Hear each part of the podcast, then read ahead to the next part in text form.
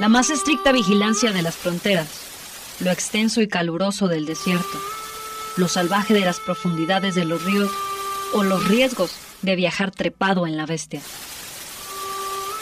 Nunca han sido, ni serán, obstáculos para el migrante.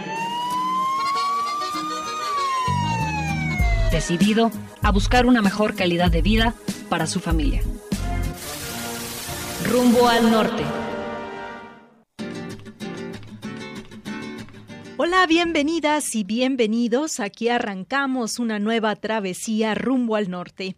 Gracias por sintonizar la red Radio Universidad de Guadalajara y la Unión Radio MX en Durango. Yo soy Claudia Alejandra Contreras Navarro y a nombre de mis compañeras y compañeros, como cada semana, Leticia Hernández Vega, Tonatiu Ramos, Fernanda Limón, Esteban Eliu y Diego Ochoa, les agradecemos su compañía y les invitamos a conversar con nosotras.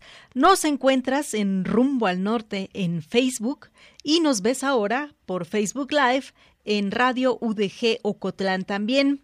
Recuerda que recibimos tus mensajes en las redes de ex antes Twitter de la Red Radio Universidad de Guadalajara y en Unión Radio MX en Durango. Atendemos desde luego tus llamadas, tus mensajes en las líneas 800 633 8100, Lada Nacional Gratuita y 925 60 19 en cabina. Quiero agradecer y saludar particularmente a Eloísa Guerra, radio oyente frecuente de Radio Universidad de Guadalajara, residente acá en la colonia La Primavera, que nos escucha permanentemente. Somos compañía, aliados como de ella, esperamos serlo también de ti, que nos escuches ya sea por la radio o bien a través de nuestra versión en podcast que recuerda que nos puedes descargar desde todas las plataformas y escuchar a través de Radio Universidad de Guadalajara en internet y desde luego a través de la plataforma de Radio Garden. Quédate con nosotras y participa en este diálogo de ida y vuelta. Hoy nos proponemos conocer el contexto de mujeres y niñas en condición de movilidad en nuestro país. Recientemente se publicó un documento de cara a la presentación que el Estado mexicano realizará ante el Comité de Naciones Unidas para la Eliminación de la Discriminación contra la mujer. Es oportuno, pues, cuestionar cómo la condición de género es un factor determinante para exponer a las personas migrantes a contextos de violencia y discriminación. Por eso, te invito a escuchar lo siguiente. ¿Y tú de qué vas? El destino es trágico, soñador suicida en un mundo de plástico, viviendo rápido y con lo básico. Somos hijos del fracaso, hijos del fracaso. Como resultado del trabajo conjunto de diferentes organizaciones, redes y personas defensoras de derechos humanos en favor de las mujeres migrantes y sujetas de protección internacional en México. Se presenta el documento Informe alternativo sobre la situación de las mujeres y las niñas en contextos de movilidad 2023, para presentar información al Comité de las Naciones Unidas para la Eliminación de la Discriminación contra la Mujer, en antelación al examen del décimo informe periódico que presentará el Estado mexicano en virtud del artículo 18 de la Convención sobre la Eliminación de todas las formas de discriminación contra la mujer. Este informe describe la situación de enero de 2018 a agosto de 2023 sobre los derechos de las mujeres y las niñas en contextos de movilidad en México. También se incluyen retos y puntos de preocupación que la sociedad civil identifica a través de su trabajo de atención directa con estas poblaciones. Se presentan igualmente recomendaciones para su mejor atención, luego de documentar que la presencia de mujeres y niñas en toda su diversidad ha aumentado. Ellas representan el 22% de la población migrante irregular de enero 2018 a julio 2023. De acuerdo con las encuestas sobre migración en las fronteras, las mujeres migrantes indicaron que salieron de su país principalmente por pobreza, desempleo o expectativas de acceso a oportunidades, seguidas por cuestiones relacionadas al género como lo son la discriminación, la reunificación familiar en el país de destino o la dependencia económica, pero también la inseguridad, corrupción y delincuencia organizada. Para conocer más sobre este documento puedes consultar las redes oficiales de Caminantas y el IMUMI. Con información del documento Informe Alternativo sobre las situaciones de las mujeres y las niñas en contextos de movilidad 2023, Esteban Eliu para Rumbo al Norte.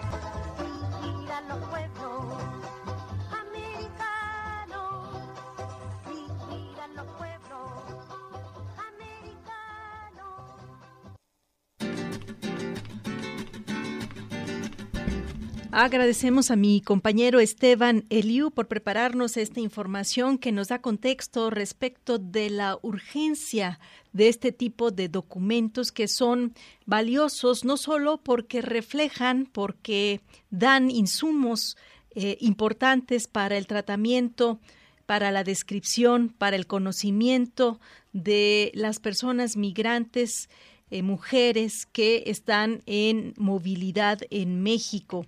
Y es que es, en efecto recientemente se ha publicado este material en el que participan distintas organizaciones interesadas en ofrecer atención, apoyo de primera mano a mujeres, a niños, a niñas en contextos de movilidad ante el Comité para la eliminación de todas las formas de discriminación. En este documento que recién acaba de ver la luz, participan, entre otras organizaciones, una que se llama Caminantas, que conoceremos un poquito más adelante, el Centro de Estudios en Cooperación Internacional y Gestión Pública, una asociación civil que contribuye al desarrollo mediante el fortalecimiento de propuestas y demandas de grupos y poblaciones vulnerables. De la misma manera, está involucrado en este documento la Comisión Mexicana de Defensa y Protección o Promoción de los Derechos Humanos, las Banders, otra organización feminista que se basa en los principios del feminismo comunitario, que acompaña a estas mujeres en prácticas comunitarias y la incidencia política. Desde luego, también en este tipo de trabajos está el Instituto para las Mujeres en la Migración, el IMUMI, una organización con la que cotidianamente conversamos para hablar sobre los derechos de las mujeres en la migración en el contexto mexicano y, por supuesto, en las comunidades de origen desde las cuales proceden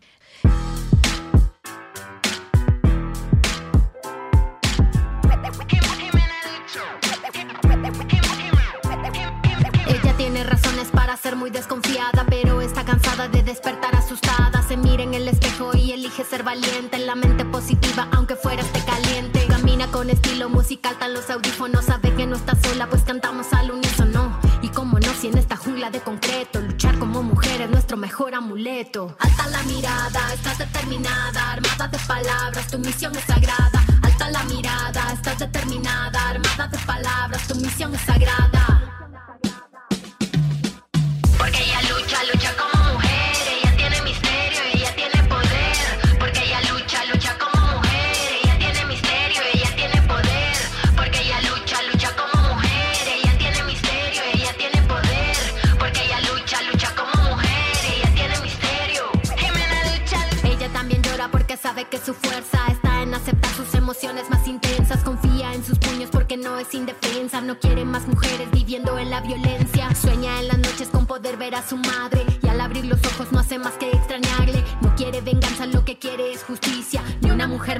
violencia machista. Alta la mirada, estás determinada, armada de palabras, tu misión es sagrada.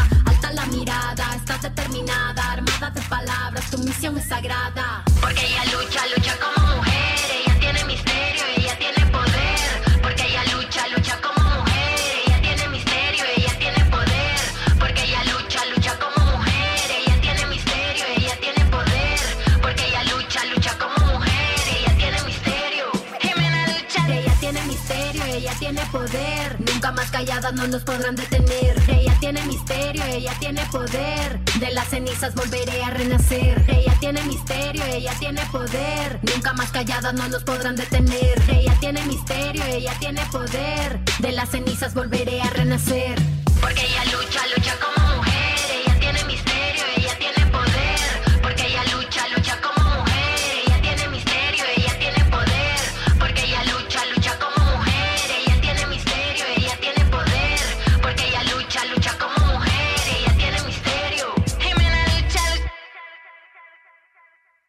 Hablábamos sobre la necesidad de conversar de la condición de las niñas y las mujeres en condición de movilidad. Por eso recuperamos esta conversación ya con Miriam González, responsable de comunicación del Instituto de las Mujeres en la Migración. Cuéntanos de qué va el documento que han preparado y por qué es relevante detenernos en la condición de las niñas y las mujeres en contextos de movilidad. Sí, muchas gracias. Mira, organizaciones realizamos este documento llamado informe alternativo o informe sombra hacia el comité de la CEDAO porque justo estamos en el proceso en el que el Estado mexicano está siendo revisado por este comité, sería su décima revisión, cuando en 2018 la primera vez que se colocó a las mujeres y las niñas en contextos de movilidad y hoy nuevamente el Estado mexicano va a ser revisado. ¿Y por qué es relevante?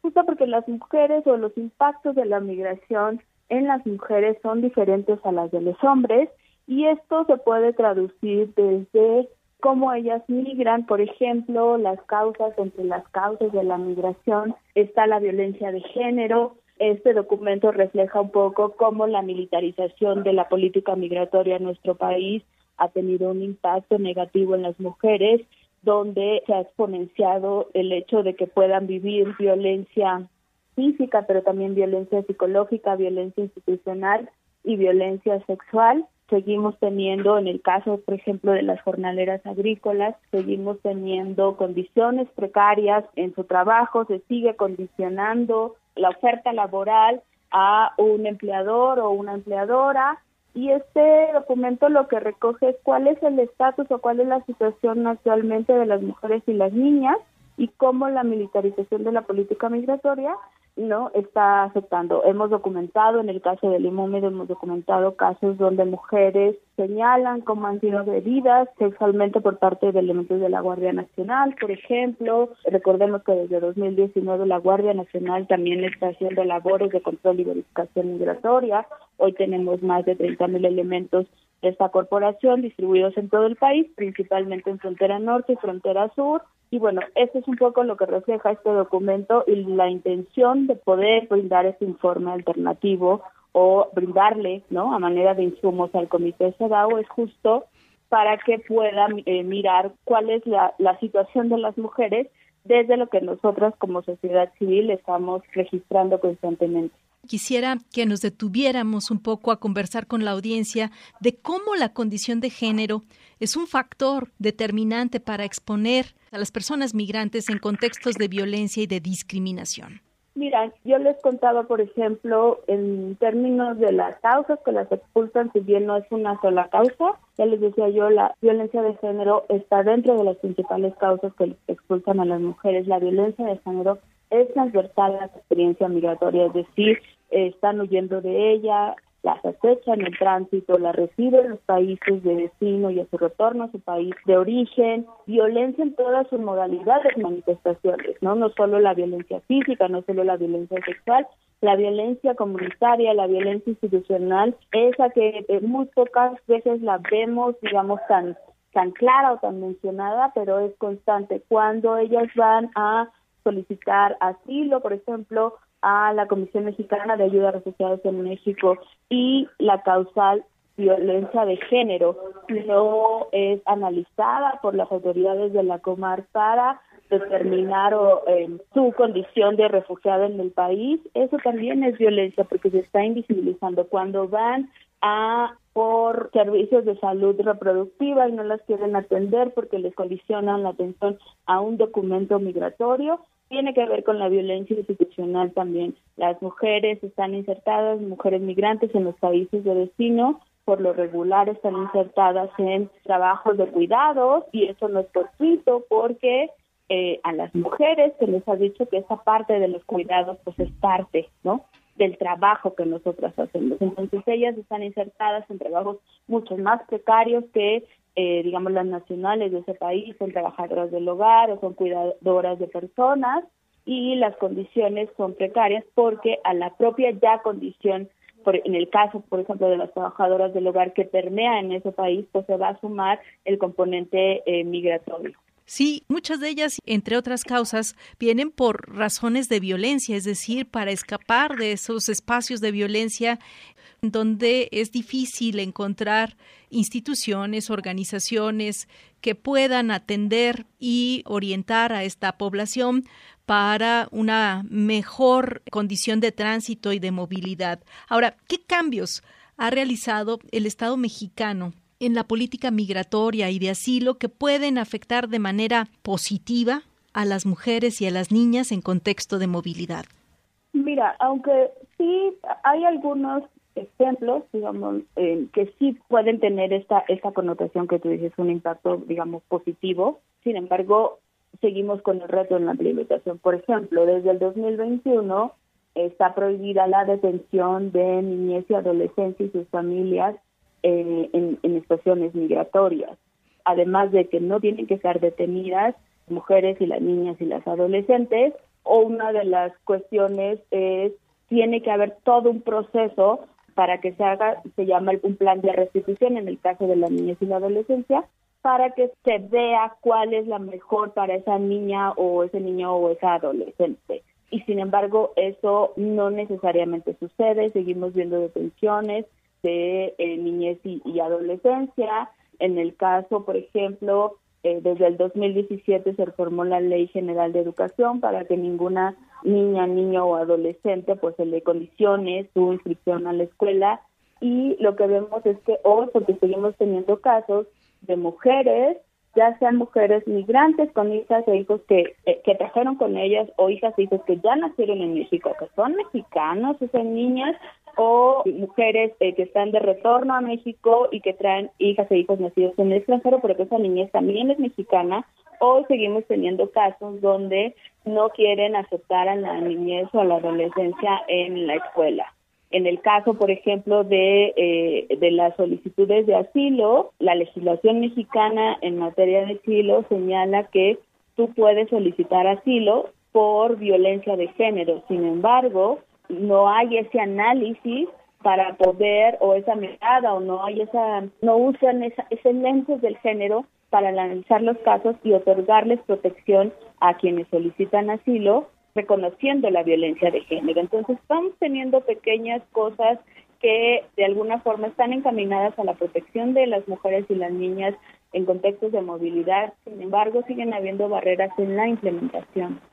De la misma manera, que en el tema de salud, por ejemplo, que es un enorme reto en el que muchas de estas personas no acuden por temor.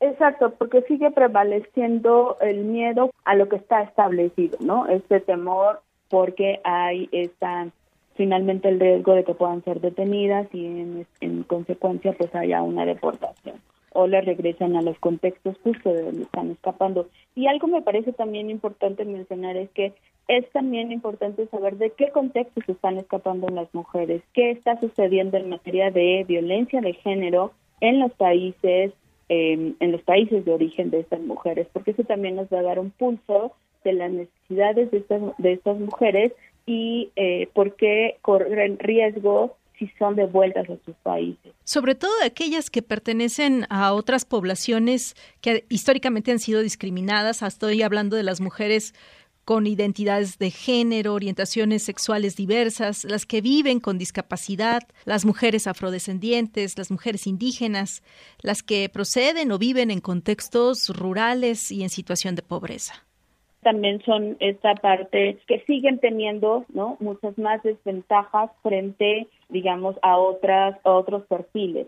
Pero creo que sin temor a equivocarme algo que sí tendríamos que estar mirando es justo cómo el género atraviesa la experiencia migratoria de las mujeres y eso va a ser una diferencia independientemente del proceso migratorio en el que se encuentra. Pues Miriam, ha sido muy enriquecedor tener esta charla contigo y saber, bueno, del trabajo que está haciendo el Instituto de las Mujeres en la Migración y de este esfuerzo colectivo en el que están formando parte para este informe alternativo y veremos eh, en qué termina este esfuerzo, que es una fotografía del momento que nos permite detenernos a observar y también a identificar pues recomendaciones, mejoras y ojalá la incidencia en cuanto a la atención de estos grupos de la población, niñas y mujeres en condición de movilidad.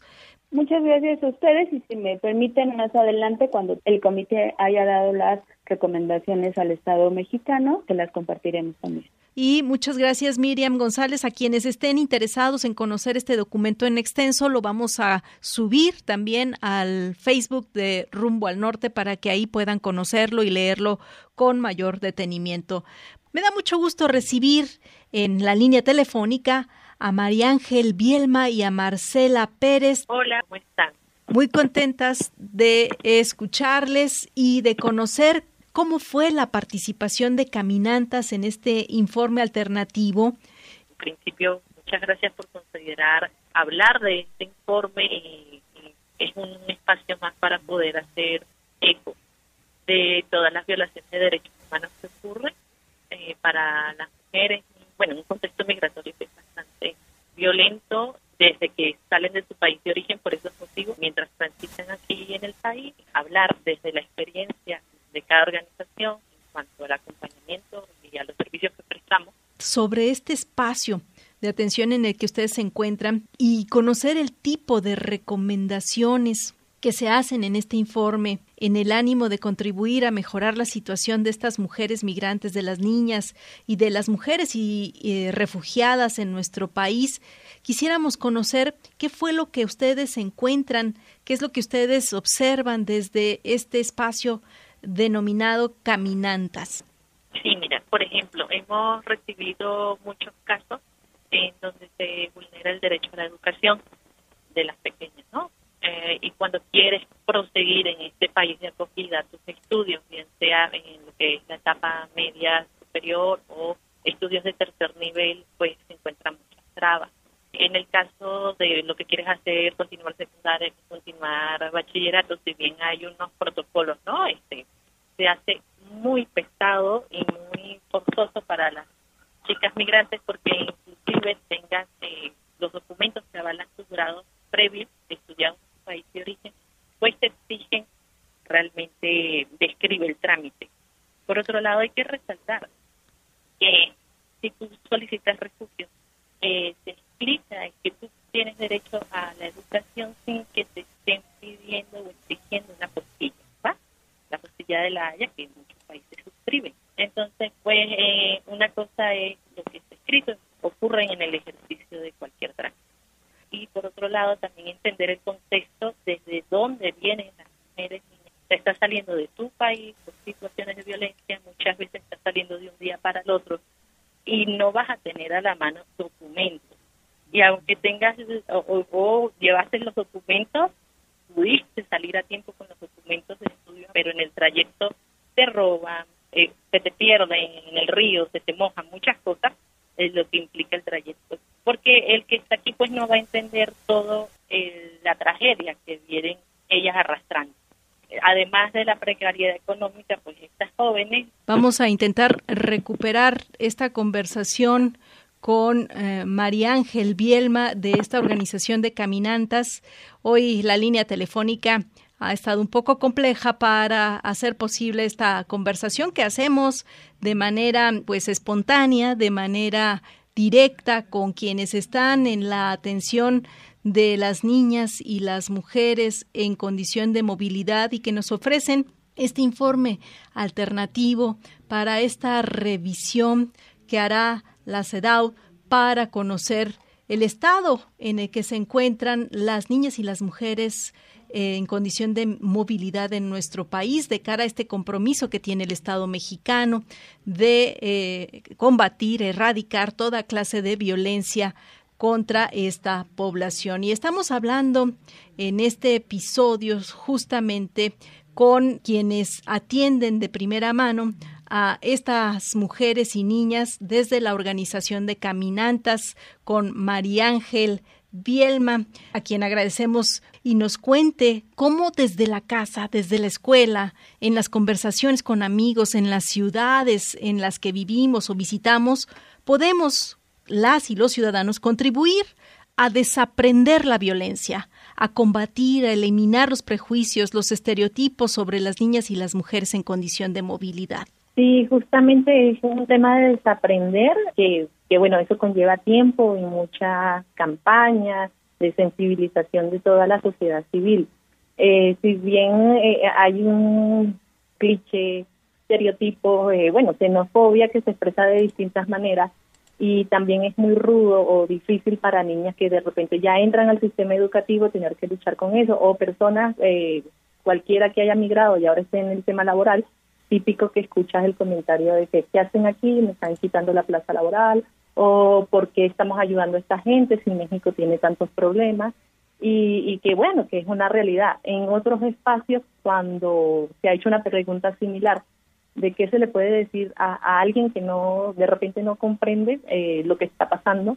Eh, a veces he hecho la pregunta de que yo te invito a pensar a quién de tu familia o conocido o amigos tienes en el extranjero. Porque uno es extranjero, uno está en este país eh, y de repente te pueden salir con comentarios como los que ya cité, pero es como pensar a tú, esta persona que de repente tienes un comentario xenófobo, eh, pensar qué persona tú cercana tienes en el extranjero y esa persona cercana también ha vivido cosas similares. Entonces eso muchas veces los yo en lo particular lo invito a pensar en ello, porque eh, México, si bien ahorita está recibiendo muchísimas personas por toda la crisis migratoria que tenemos en Sudamérica y Centroamérica, y está siendo México un, país fuente y también de, de asilo, a ver, de destino definitivo para algunos, es también un país que exporta personas. es de años, décadas, que muchos mexicanos salen para buscar otras oportunidades. Este, aquí está mi compañera Marcela Pérez, que también quiere hacer un comentario con respecto a la pregunta. Gracias, Marcela. adelante. Bueno, también un poco como lo decía María Ángel, pues la, la educación es, es bien importante para que los, pues desde niños y desde niñas, eh, entendamos que existe una diversidad, ¿no? Una diversidad de, de, personas que vienen de lugares distintos, de orígenes, de lugares, de, formas de ver el mundo y en la medida en que podamos entender y podamos socializar un poco más esa diversidad, eh, pues los espacios de acogida cada vez van a ser mucho más fáciles, ¿no? Y comprender también que mm, que la migración no es una eh, no es un tema actual es un tema histórico no desde la historia pues de la humanidad pues empezamos como a ver lo más natural y menos desde el estereotipo y desde esta cuestión de de la invasión no desde el concepto de la invasión de los grupos de personas que nos movemos por por naturaleza no porque el ser humano siempre está en búsqueda de otros horizontes y esos horizontes pueden ser que te muevas de tu pueblo, que te muevas de tu ciudad, que te muevas de otro, país. También esta parte que pues es, fundamental, pero también entender que hay, hay lugares también problemáticos, ¿no? O sea, si no entendemos que hay un lugar donde las personas no están logrando tener una calidad de vida, pues no no podemos entender por qué hacer una acogida, ¿no? Pero imagínate qué tan terrible puede estar un lugar que expulsa a una persona para que busque en otro país que también tiene muchas problemáticas eh, de vida o muerte. O sea, la complejidad es alta, ¿no? Y es difícil de comprender, pero si, si desde niño te están mostrando esa diversidad, si desde niño eres muy consciente de la movilidad, eh, eso pues permite que sea como más eh, fácil entender la interculturalidad. Es importante no solamente sensibilizarnos, visibilizar, sino también incorporar esta otra mirada de, la riqueza, de la aportación que tienen todas estas personas y del empeño y el compromiso que sienten, pues, en los espacios de acogida, en los países que les reciben, para ponerse a trabajar y ponerse a apoyar a sus familias y generar un círculo virtuoso. Te agradecemos a María Ángel y a Marcela por esta conversación y por favor compartan con la audiencia dónde podemos conocer más sobre Caminantas y su trabajo. Nosotros en redes sociales, en, tanto en Instagram como en Facebook, nos pueden conseguir como Caminantas Red, pues brindamos asesoría, acompañamiento y, y un apoyo a mujeres, niñas y adolescentes migrantes aquí en zona metropolitana de Jalisco tenemos una red de mujeres migrantes donde también hay personas que viven en cualquier otra parte de, del país, o sea, personas que están en Ciudad de México, en Monterrey, en Yucatán, como que damos información variada eh, y nos pueden conseguir por esos medios. Pues muchas gracias nuevamente por sumarse a esta conversación y estaremos en comunicación permanente si nos permiten con ustedes. Ah, gracias. Y luego de escuchar a María Ángel y Marcela de Caminantas, nos vamos a una pausa para conversar al regreso sobre las recomendaciones de este informe alternativo para la atención de las niñas y las mujeres en condición de movilidad. Y no queremos dejar pasar la posibilidad de hablar sobre las recomendaciones de este informe alternativo que han presentado distintas organizaciones de cara a esta revisión que hará la CEDAW a nuestro país en este esfuerzo por combatir toda clase de violencia contra las mujeres. Entre las recomendaciones que destaca este documento te encontrarás con la de eliminar las barreras administrativas, legislativas, que impidan o dificulten el reconocimiento de la nacionalidad mexicana a las personas nacidas fuera de nuestro territorio que tengan madre o padre de nacionalidad mexicana garantizar también el acceso a servicios básicos como es la atención médica, la educación, la vivienda para estas mujeres migrantes y refugiadas, fortalecer los mecanismos de protección y atención a víctimas de violencia de género, incluyendo la implementación de protocolos de atención y la capacitación de personal de atención en las distintas oficinas, espacios institucionalizados. De la misma manera, garantizar el acceso a la justicia para las mujeres migrantes y refugiadas, incluyendo la eliminación de barreras lingüísticas y culturales que a veces pasan inadvertidas o desapercibidas porque se supone que en esta región la mayoría somos hispanoparlantes, pero no siempre ocurre así. Muchas personas utilizan otra vía de comunicación, no necesariamente el castellano. Otra de las recomendaciones que se observan en este documento está la de abolir la detención migratoria y garantizar alternativas a la detención para las mujeres migrantes garantizar el acceso a empleos dignos, a proteger los derechos laborales de las mujeres migrantes y refugiadas. Y aquí hacemos un paréntesis para decir que hay algunas iniciativas interesantes que hemos venido conversando en este espacio para estos dos temas, de la misma manera que fortalecer la coordinación entre las distintas autoridades mexicanas en los tres órdenes de gobierno y las organizaciones de la sociedad civil para mejorar la protección y atención a las mujeres migrantes y refugiadas. Y bueno, estos son a grosso modo los eh, puntos de inflexión para encontrar oportunidades alternativas que le brinden al Estado mexicano algunas pistas para atender, erradicar y combatir definitivamente la violencia por condición de género en el apartado que corresponde a las niñas y a las mujeres en contextos de movilidad. Y para continuar, esta conversación te invito a escuchar la colaboración editorial de la maestra Leticia Hernández Vega, coproductora de Rumbo al Norte, quien hoy nos alienta a conocer y aprovechar herramientas digitales para estas personas en condición de movilidad.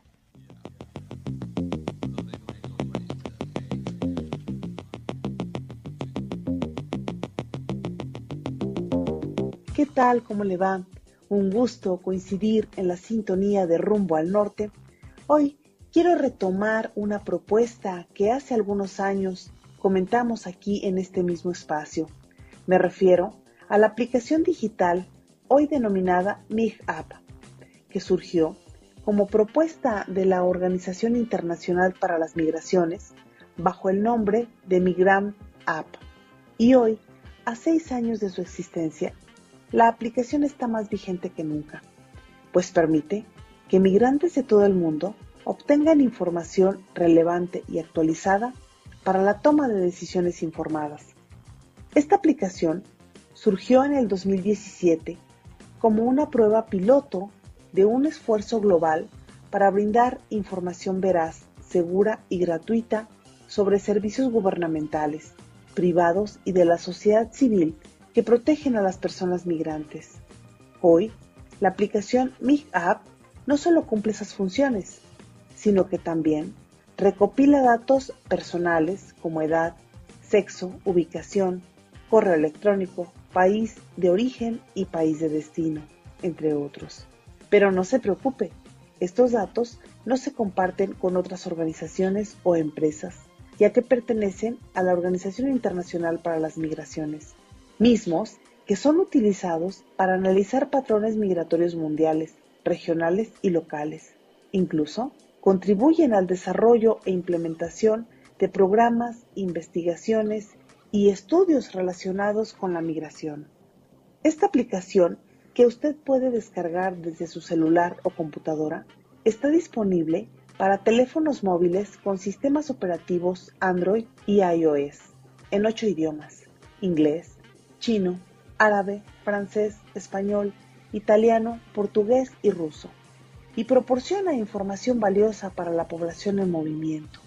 Por ejemplo, durante el periodo de la pandemia, MIGApp compiló información sobre los procesos de vacunación para las Bahamas, Costa Rica, El Salvador, México, Panamá, República Dominicana y Estados Unidos, misma que fue publicada oportunamente en sitios oficiales. También ofrece información para conocer las características del país al que se va, trámites migratorios y números de emergencia, entre otros. De la misma manera, permite compartir la ubicación durante el viaje.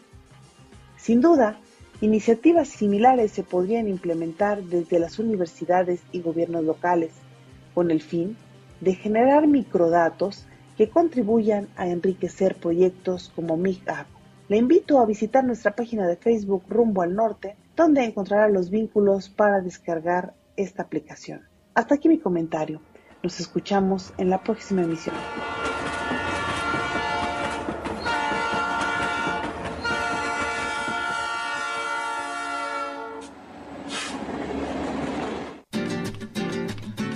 Agradecemos a nuestra colega Leticia Hernández Vega. De la misma manera agradecemos a Tonatiu Ramos, a Diego Ochoa, Fernanda Limón, a Esteban Eliu y una servidora, Claudia Alejandra Contreras Navarro, te agradece por tu atención y compañía. Te invitamos a continuar en esta frecuencia. Hasta la próxima ruta rumbo al norte. La más estricta vigilancia de las fronteras lo extenso y caluroso del desierto, lo salvaje de las profundidades de los ríos o los riesgos de viajar trepado en la bestia. Nunca han sido, ni serán, obstáculos para el migrante. Decidido a buscar una mejor calidad de vida para su familia. Rumbo al norte.